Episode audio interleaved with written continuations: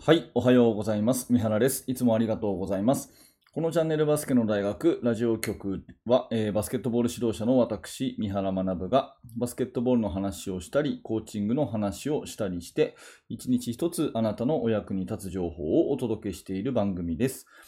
はい、本日は8月9日月曜日、新しい週の始まりですね。皆様いかがお過ごしでしょうか？えー今日のテーマは、小さなチームが身につけるべき3つの戦術ということで、もうこれは言うまでもなくですね、えー見事な戦いぶりを見せて私たちを感動させてくれた、えー女子の日本代表の戦いぶりから私が感じたことですね。うん、まあ昨日、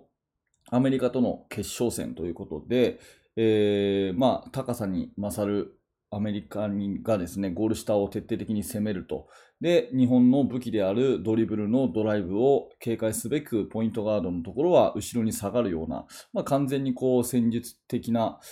対策をバッチリしてきたなというアメリカ、そして選手層の厚さでですね、まあ、結果的には90対75ということで、15点差で日本は負けてしまったということなんですが、ただですね、えー世界に向けて、その素晴らしいバスケットボールを表現してですね、えーその中で、えー価値ある、本当に価値ある銀メダルということで、本当にチーム関係者、選手の皆さん、スタッフの皆さんに、えー敬意を表したいですし、私もね、え指導者として非常に勉強になったということで、えそのことをちょっとまとめてね、今日は話をしておきたいと思います。まあ、小さなチームだから、えー身につけるべき3つ ,3 つの戦術ってことなんですけど、まあ、走るとか、えプレスディフェンスとか、スリーポイントとかっていうちょっと一般的な話ではなくて、もうちょっと細かい話をしたいと思うんですね。えーその3つを言うとですね、1つ目はドラッグスクリーンですね。1つ目はドラッグスクリーン。2つ目はバックカット。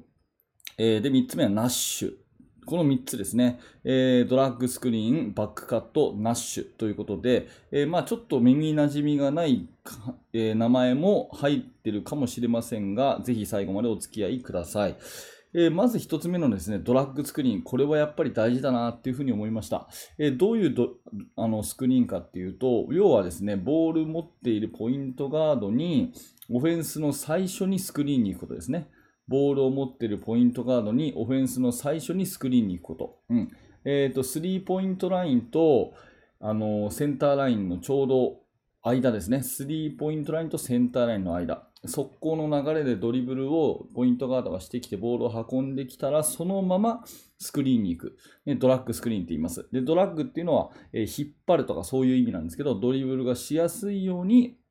えドリブルを、あドリブルがしやすいようにスクリーンをかけることをドラッグスクリーンというんですね。で日本は、えーほぼ必ずこのドラッグスクリーンからオフェンスが始まっていたなと思っていて、やっぱりなんでかっていうと、バスケットはペイントにアタックしないと、ゴール下を攻めないと勝てない競技ですよね。ゴール下を攻めれば、えーシュートの確率は高い、ファールをもらえる可能性もある。そして、えディフェンスが収縮すれば、えアウトサイドにアドバンテージができるということで、まあいいことしかないので、とにかくペイントにアタックをしなさいというのが合言葉ですよね。で、背が高ければ、そこにね、いわゆる面を取って、ポストにボールを入れるということをやればいいし、まさに昨日アメリカは日本に対してそれをまあやっていたわけですけれども、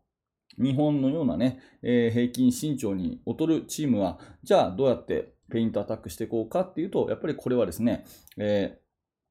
ドリブルでえドライブしていくっていうことになるわけですね。で、日本の場合だったら、あの、町田選手とか、え本橋選手とか、小さいながらもスピードがあり、ボールハンドリングがいい、そういうドドリブラーがいますんで、それを生かすために、えー高田選手とかですね、あとは宮澤選手が、えードラッグスクリーンをかけて、まず最初の突破口を作るというようなパターンが多かったですね。で、そこでドライブしていって、レイアップシュートを狙う、そこに対して周りがこう合わせていくと。ね。で、えーちょっとでも隙があればスリーポイントシュートを狙うというような、そういうバスケットをしていたわけですけど、その最初の1打目がですね、まあ、ドラッグスクリーンということになりますので、えーぜひここはですね、やっぱり小さなチームは本当に大事な、えー戦術かなというふうに私は改めて思いました。えー、と最初にボールハンドリング、ドリブルをしてボールを運んでいる時にスクリーンかけちゃうという、ね、ドラッグスクリーン、ぜひですね、これを身につけたらいいかなというのは一つ思いましたね。これが一つ目のお話です。で、次二つ目ですね、バックカットということで、これはまあ裏をつくプレーなんですが、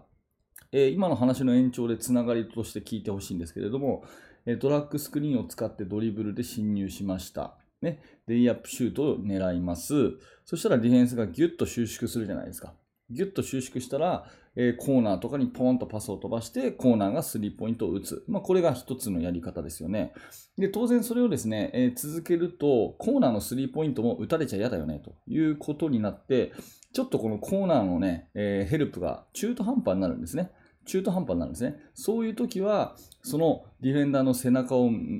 ついて、ふっと裏を切れていくバックカット。これが非常に有効でしたね。うん。あのまあ、覚えてらっしゃる方、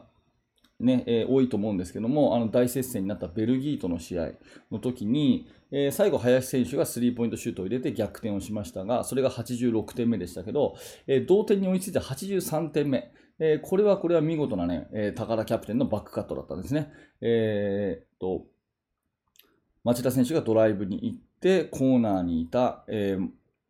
高田選手がですね、えそのまま開いてシュートを打つというのも一つの選択肢ですが、ディフェンスの視野がね、え自分のことを見てなかったんで、その時はすっとこう背中を切っていくというような、そういうバックカットを見せて、え鮮やかなアシストパスからレイアップというところで、えもしね、えー、よかったらこれでね、ビデオあの撮ってやる人多いと思うので、えー、ベルギー戦の83点目です。残り1分切ったところかなの83点目ぐらいの、えー、残り1分のところの83点目が、もうまさにあれがバックカットということで、えー、あれもですね、小さいチームはああやってペイントにアタックしていく。ドリブル、ドライブ、プラスバックカットを入れるところは非常に、えー、面白いオフェンスになるなというところで、えー、2つ目の話としてバックカットをお話をいたしました。えー、3つ目がナッシュですね。ナッシュっていうのは、えーと、昔活躍したスティーブ・ナッシュという NBA 選手がいましたけれども、えー、今ね、ヘッドコーチ、NBA のヘッドコーチやってますが、そのスティーブ・ナッシュが得意だった、え、技術なんですね。これどういうことかっていうと、ドリブルをしていって、ポイントガードが、ま、ドラッグスクリーン使ってドリブルしていきました。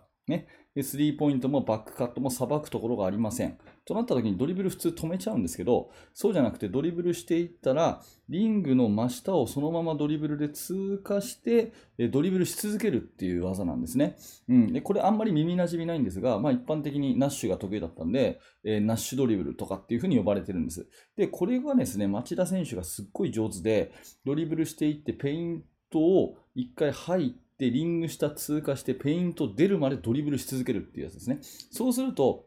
あの、ディフェンスはいつパスが離されるか分かんないんで、非常にこう対応が難しいと。えー、っと、中途半端なところで止まっちゃってピボット踏むと、やっぱりパスの出所が予測されやすいんで、えディフェンスの方が有利になるっていうことだと思うんですが、そういうところでドリブルをですね、え一度突き始めたら、パッと出せるところまで、えし続けると。リング下を通過してドリブルするっていう、こういうドリブルはですね、今までほとんど、うーん、まあ日本の選手って言ったら大げさかもしれないですけど、見なかったんじゃないかなと思っていて、町田選手はそこが素晴らしかったですね。ディフェンスが対応してたらドリブルを止めないでリングを通過するというこのナッシュをやっていた。これはですね、えー、ぜひ小さいポイントガードは、まあ、いろんな戦術戦略ありますけども、いろんなところで使えるドリブルだと思うんで、えー、覚えておいた方がいいかなというふうに思いました。